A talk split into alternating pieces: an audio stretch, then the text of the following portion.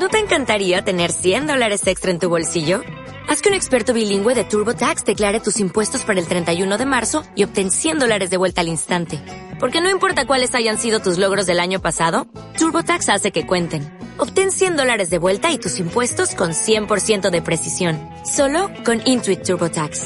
Debes declarar para el 31 de marzo. Crédito solo aplicable al costo de la presentación federal con TurboTax Full Service. Oferta sujeta a cambios o cancelación en cualquier momento.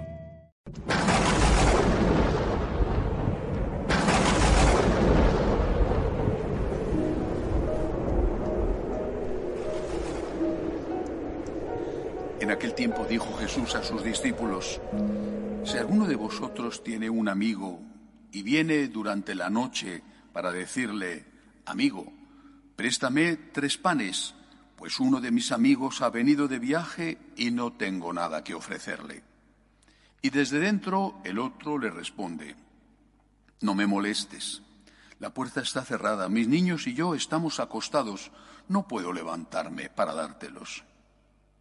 Si el otro insiste llamando, yo os digo que si no se levanta y se los da por ser amigo suyo, al menos por la importunidad se levantará y le dará cuanto necesite.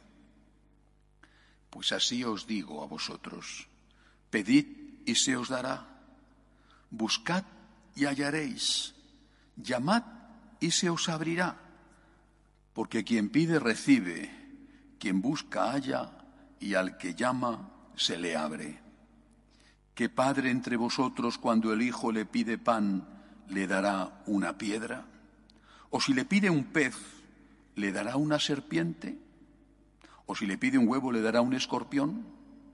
Si vosotros, pues, que sois malos, sabéis dar cosas buenas a vuestros hijos, cuánto más vuestro Padre Celestial dará el Espíritu Santo a los que se lo piden. Palabra del Señor. Gloria a ti, Señor Jesús. Una primera lectura de este Evangelio nos dice que el Señor está exhortándonos a la insistencia, a la perseverancia en nuestra oración. Eso es verdad, es una primera lectura. Pero hay detalles. Primero, en los dos ejemplos que pone, primero el del amigo y luego el del padre, está hablando de una relación de amistad de amor. No es lo mismo la relación de amigos que la de padre e hijo, pero es una relación de amor aunque sean diferentes. Cuando nosotros pedimos a Dios, tenemos con Él una relación de amistad, de filiación, una relación de amor. Esto es lo primero. Dicho de otra forma, ¿estamos en gracia de Dios? Amamos al Señor aunque le amemos muchísimo menos de lo que Él merece, porque somos muy pecadores. Pero queremos amarle de verdad. ¿Estamos en gracia de Dios? Si tú estás mal con alguien, le has ofendido, le has maltratado, le has robado, le has insultado a él o a alguien de su familia, no se te ocurre ir a pedirle un favor lo primero que harías sería pedir perdón, reconciliarte y después le pides el favor en el caso de que él no vea que es puro interés ese arrepentimiento. Pero lo primero sería eso. ¿Cómo voy a ir a pedir un favor a alguien a quien acabo de hacerle daño? ¿Cómo voy a ir a pedir la mediación de la Virgen, de un santo, para hacer el mal? o cuando acabo de hacer el mal, o cuando estoy haciendo el mal. No tiene sentido. Por eso, primero, antes que la insistencia, primero está en la buena relación con Dios. ¿Por qué el Señor escucha a la Santísima Virgen y a los santos? ¿Por qué el Señor les escucha y ellos son mediadores ante Cristo, el gran mediador. ¿Por qué les escucha? Porque están en buena relación con Él, porque están en una relación de amistad con Él. ¿Por qué los santos consiguen de Dios los milagros? Porque son santos, porque están en buena relación con Él. Bueno, no me refiero solo a los santos canonizados. Hay muchas personas que precisamente porque son santos, aunque estén vivos y no hayan sido declarados santos, hay muchas personas que su oración es enormemente eficaz, estando ellos todavía vivos. San Pío de Petralchina conseguía continuos milagros, los conseguía de Dios, es Dios el que hace los milagros, pero él los conseguía. Es decir, San Pío de Petralchina era santo antes de morir y después lo que hizo la Iglesia fue reconocer que era santo. Podía hasta el último momento de su vida haberlo estropeado todo y haberse convertido en un pecador y morir en pecado. Por supuesto, nos pasa a cualquiera. Hasta el último momento te puedes convertir o puedes estropearlo todo. Pero el santo, el que está en gracia, el que está en buena relación con Dios, es aquel que es escuchado por Dios.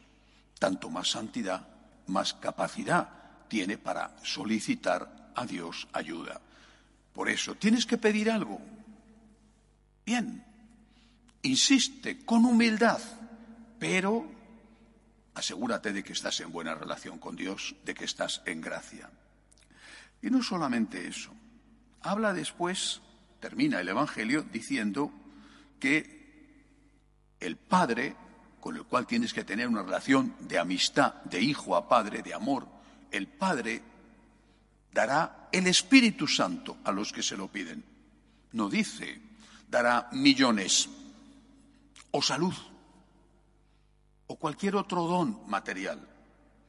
Aunque ha puesto ejemplos de cosas materiales, que padre si su hijo le pide un pez le dará un escorpión una serpiente, pero luego ha puesto esos ejemplos para que entendamos, pero luego llega a lo importante, la santidad el Espíritu Santificador. Tenemos que estar en relación buena con Dios, en gracia. Tenemos que ser capaces de insistir una y otra y otra vez con humildad para pedir que las cosas materiales que necesitamos. El Señor nos ha enseñado a eso en el Padre nuestro, el pan nuestro de cada día, donde está resumido todo, el trabajo, la salud, lo mínimo por lo menos para vivir con dignidad, la paz. pero lo más importante y lo primero es la santidad. ¿Quién se la pide? Para Él. Ayúdame, Señor, a ser santo. Es lo que más deseo, amarte, amarte, hacerte amar. Ayuda a esa persona que quiero tanto a que sea santa. Si está lejos, que se convierta. Si está contigo, que persevere. ¿Quién pide esto? La mayor parte de nuestras peticiones son sobre cosas materiales. A veces no es la mayor parte, sino todas. Volvamos a empezar. Estar en gracia, pedir con insistencia y humildad y pedir en primer lugar, no únicamente, pero en primer lugar, lo más importante que es la santidad. Que así sea.